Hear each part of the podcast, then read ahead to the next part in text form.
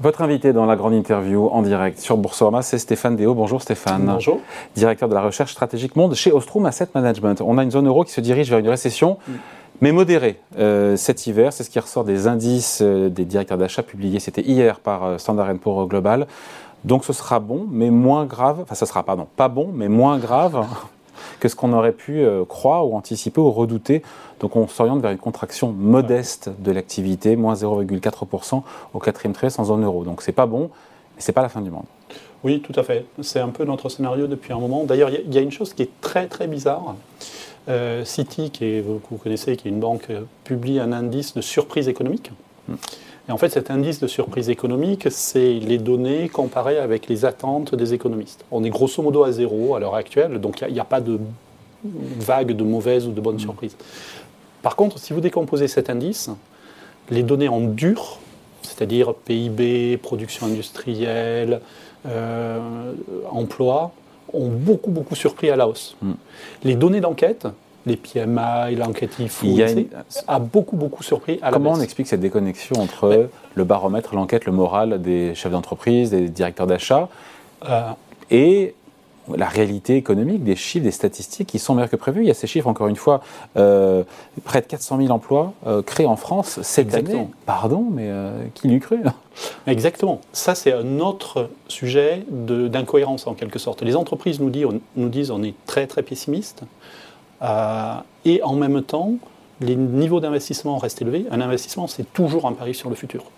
Les niveaux de création d'emplois restent élevés. C'est encore plus un, pari sur le futur, parce mm. que quand vous créez un emploi, ce n'est pas pour licencier la personne euh, la, semaine d'après. Donc il y, a quelque chose d'assez inhabituel, qui est une résilience des données en dur, c'est-à-dire des, vraies données euh, concrètes, mm. par rapport C'est mieux ça que l'inverse, quand même. Exactement, oui, tout à fait. Tout à fait. du coup, nous... Comment on l'explique? Cette, ce euh, hiatus, cette, euh, cet écart, cette incohérence, cette bizarrerie On l'explique mal, pour, tout, pour tout vous dire. Merci. Mais il y a une chose que je trouve intéressante, c'est si vous prenez l'enquête INSEE, donc c'est une enquête dans l'industrie mensuelle, il y a plusieurs questions. Il y a une question qui est que pensez-vous de l'économie? Et là, on est plutôt sur des niveaux assez dégradés. C'est-à-dire les entreprises vous disent j'ai peur à cause de l'Ukraine, de bah l'inflation, de, etc. Il y a plein de bonnes raisons d'avoir peur. Hein. Voilà. Et ensuite, il y a une question qui est quelles sont vos perspectives personnelles de production? Donc, qu'est-ce qui se passe chez vous Et, et on est largement au-dessus de la moyenne. Donc, en fait, les entreprises dans leur ensemble. Sans schizo, quoi. non, disent ça va mal, mais pour moi, ça va bien. Ah, c'est ça, d'accord. Et donc, en fait, et en fait, si vous regardez cette enquête, ce qui est intéressant, c'est que la composante qui prédit le mieux la production industrielle future, c'est les perspectives personnelles de production, parce que c'est ce que les gens voient, enfin les directeurs mm. d'achat voient chez eux concrètement. Donc on arrête de flipper, de craindre et de redouter le pire, on aura une récession, mais elle sera légère manifestement au regard des... Alors chez Ostrom, on appelle ça une récession nette, pour tout vous dire. Je ne pense pas que le terme soit euh, validé par l'INSEE. Mais, on comprend l'idée. Hein. Mais effectivement, euh, je pense qu'il va être extrêmement difficile d'éviter une récession. Donc c'est ce que vous disiez, c'est une mauvaise nouvelle. Mais la question, comme souvent sur les marchés, c'est où est-ce qu'on met le curseur hein, euh, sur le pessimisme. Et pour nous, pour l'instant, les données qui sortent valident l'idée d'une récession qui resterait limitée et qui resterait euh, pas très longue, c'est-à-dire quatrième trimestre probablement négatif, vous l'avez dit, et premier trimestre. Donc la récession sera pas très longue et limitée dans le temps enfin, limité dans son ampleur et dans le temps. Euh, donc on est très très loin du désastre de 2020 avec le Covid ou 2009 euh, après. Euh, Ce qu'on dit là, c'est pour la zone euro, s'agissant maintenant juste des États-Unis en deux mots.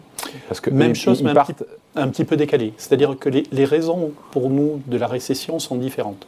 En zone euro, on a le problème énergétique. Donc, qui nous touche de, plein fouet, d'où la récession quatrième trimestre, premier mm. trimestre de l'année prochaine. Toute chose égale par ailleurs Oui. Oh, voilà, là on est modeste hein, quand même. Euh, Tout à fait.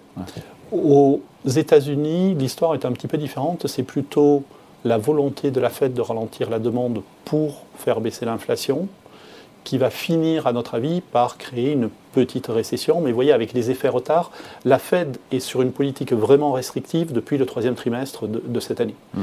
Donc, comme vous avez toujours un ou deux trimestres de retard, pour nous, la récession, elle arrive plutôt premier trimestre, deuxième trimestre l'année prochaine. Parce que vous voyez, c'est pas Mais de même ampleur et de même durée Oui, l'ordre de grandeur est à peu près le même. C'est-à-dire que vous avez deux trimestres euh, légèrement négatifs, vous avez de manière cumulée un PIB qui se contracte de 0,5 à 1%. Et après, ça repart. Encore une fois, je reviens aux toutes choses égales par ailleurs. Ça veut dire qu'il ne faut pas que le, voilà, faut pas que le pétrole remonte à 150. Il ne faut pas que. Il faut, pas- il faut pas que le pétrole explose, il ne faut pas qu'il y ait un, un nouveau Covid, il ne faut pas que la guerre en Ukraine, etc. Mais il y a des risques de l'autre côté. Imaginez qu'il y a un déconfinement en Chine, vous avez un rebond de l'activité et vous avez aussi un rebond de, de l'inflation qui est très très fort. Donc il- faut aussi garder ça à l'esprit, c'est Oui. qu'il y a des risques à la baisse, Mm. comme d'habitude, mais il y a aussi des risques à la hausse, comme d'habitude. Et ça, on les oublie toujours en général. Ouais, on euh, on fait le lien parce qu'on parle des banques centrales. Euh, hier, la BCE, et c'est Luis euh, de Guindos, le vice-président de la. Banque Centrale Européenne, qui nous dit quand même que la BCE continue à augmenter ses taux d'intérêt malgré la récession. Et là, on se dit, euh, on s'en doutait un petit peu, mais maintenant l'entendre par un officiel, encore une fois, de, de la Banque Centrale. Donc, en gros, ce qu'il nous dit, c'est que jusqu'à ce que l'inflation revienne à 2%, même si on est en récession, les taux vont monter. C'est ça le. C'est, c'est, il fanfaronne, pardon, et c'est un- une posture, pour le dire plus, plus, plus aimablement, ou est-ce que c'est vraiment ça qui va se passer? Euh, je pense qu'il y a plusieurs choses. La première chose, c'est qu'on a eu, il y a quelques jours, les détails de l'inflation européenne du mois d'octobre. Hmm. Et c'est- 10,6%. alors ça, c'est le chiffre euh, total. Ouais.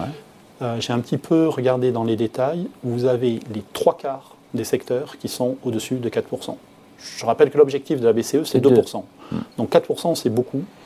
Vous avez une contamination de l'inflation à un nombre totalement inhabituel de secteurs. Ouais. Euh, ça, on n'a pas vu ça depuis les années 80, les années 70. Deuxième chose, dans, le- dans les trois quarts des cas, vous avez l'inflation qui augmente. Donc ce n'est pas des prix qui montent, c'est des prix qui montent encore plus vite que le mois précédent. Quand vous êtes à la BCE, vous n'avez pas le choix. Vous êtes obligé de monter les taux. Parce que Bon, sinon... ils sont à 1,5, hein, donc on va pas non plus. euh, ils partent d'un niveau qui- est tellement bas que. Donc pour l'instant, euh, il y a pas, enfin, ils, ils sont obligés.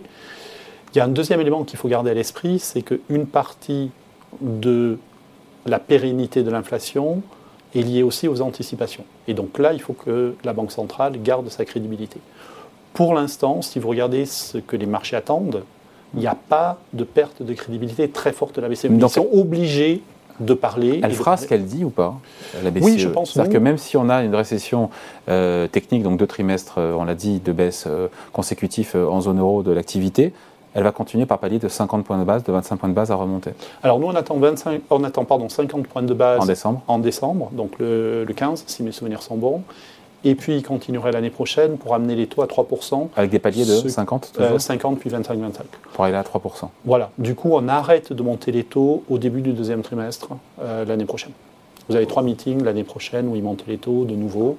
Mais l'idée, c'est qu'au moins jusqu'à la fin du premier trimestre l'année prochaine, Ah, mais c'est pas compte- du tout cohérent, pardon, avec euh, ce que nous dit le vice-président de la BCE, ce que vous dites là. C'est moins agressif que ce que nous dit le président Ah ouais. de la BCE, sauf que c'est Parce que pas 3% totalement de taux directeur, je suis pas convaincu que l'inflation euh, au premier trimestre 2023, on sera sûrement quoi À 8 ou 9 encore hein? Oui, probablement, oui, probablement. Bah oui, donc, euh, donc il- le est pas. Enfin, c'est pas cohérent avec ce qu'il dit. hein. Si c'est cohérent parce que vous, aurez, vous êtes en train de monter pendant la récession. en Ouais. fait. C'est-à-dire que quatrième trimestre et premier trimestre, on continue à monter. La question, c'est après deux trimestres de récession et des taux qui sont en restrictif, est-ce que ça suffit 3% Là où je vous rejoins, c'est que euh, les derniers chiffres d'inflation, une fois de plus, sont vraiment mauvais. Donc le risque, c'est qu'effectivement, ils aillent plus haut que, que 3%. Pour nous, on n'y croit pas encore. Parce que je ne veux pas être trop pessimiste, parce qu'on commence à avoir des signes très très avant-coureurs Ouais. de points d'inflexion sur l'inflation. Euh, euh, C'est-à-dire? Le PPI, c'est-à-dire les prix industriels à- en Allemagne, En Allemagne, ouais. a baissé. Alors on était à Pourquoi? 45% d'inflation, on Ouais. est passé à 35, Ouais. euh, c'est l'ordre de grandeur, je ne me souviens plus des chiffres exacts. Vous avez le prix du pétrole qui, au quatrième trimestre, pour l'instant, est plus bas qu'au troisième. Oui. Le prix des métaux qui sont plus bas. Oui. Le prix de l'électricité Ouais. qui est plus bas. Le prix du transport. Oui, fret Qui est plus bas. maritime. Donc vous voyez, c'est tout un, une Et série c'est de de bon augure. Et c'est de bon augure. Ah, complètement. Mais vous voyez, le, le temps que ça a une influence sur l'appareil de production, l'industrie, va falloir du temps. Et après, ça va passer dans les prix. Donc il faut, avoir, il faut être patient de quelques mois. Mais ce que je veux dire, c'est qu'on peut voir un point d'inflexion l'année prochaine. Donc le, le fameux Et- pic d'inflation en zone euro, il est quelque part euh, au premier semestre euh, oui, 2023. non, même probablement. Premier trimestre, ça aime bien. Oui, c'est ça. Au milieu, quoi. Ouais, oui, oui, autour de décembre, janvier, je pense. Décembre, janvier. décembre cette année, janvier l'année prochaine. Pour l'inflexion de... De l'inflation en Europe, oui, c'est tout à fait possible. Et du coup, vous auriez une inflation qui commence à baisser. Par contre, pour revenir sur ce que disait De Guindos, on va à 3%, mais Le taux effectivement, directeur, taux le taux directeur de la BCE. Il n'a jamais dit va à 3%, d'ailleurs. Oui, oui, oui. ça, c'est vous, ça. hein Ça, c'est moi. Il fait parler, Ça, c'est il Ostrom. fait parler tout le monde, lui. hein. Ça, c'est Ostrom. Ostrom dit 3%, Ouais. mais le point qui est important, c'est qu'effectivement, l'inflation ne sera pas retournée à 2 Non. à ce moment-là.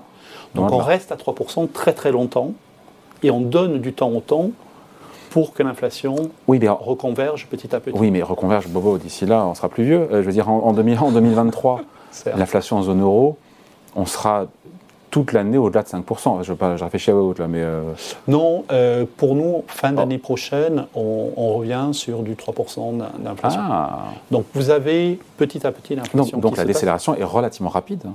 Oui, oui, vous avez des effets de base qui sont énormes. Euh, il ne faut pas oublier qu'une grosse partie L'effet de base, c'est quand on se compare à l'année d'avant. à l'année d'avant. Donc si vous regardez Et le pétrole aujourd'hui, il est à 85. Euh, Voilà, si vous de la regardez guerre, on était à 150. pétrole à l'heure actuelle par rapport à il y a un an, on est beaucoup beaucoup plus haut. Donc c'est beaucoup d'inflation. Quand dans un an, on va comparer le pétrole à un niveau qui est beaucoup plus élevé. Donc en fait, vous aurez une baisse Exactement. du prix. Avec les, les doigts, avec les mains et les doigts, c'est bien, c'est bien, oui. c'est bien illustré. hein. ok. Euh, et donc, euh, on atterrit vers 3% d'inflation en fin 2023, C'est ça? mais la BCE, son, son objectif, c'est 2%. C'est 2%. Est-ce qu'elle va accepter tacitement de rester à 3 ou est-ce que euh, explicitement, euh, implicitement, euh, 3, elle pourrait l'accepter? Il y a un point qui est très important. Moi, j'ai jamais compris pourquoi c'est à la fin du monde si on a 3 ou 4% d'inflation. Il faudra m'expliquer. hein. Bah, justement, c'est pas la fin du monde, à mon avis. Ah, quand on écoute les banques centrales, euh, l'objectif, c'est 2. Oui, parce que euh, il y a de plus en plus de recherches académiques qui montrent que la pérennité de l'inflation est surtout liée aux, aux attentes des agents économiques. C'est-à-dire que si vous pensez que l'inflation va être élevée, Hmm.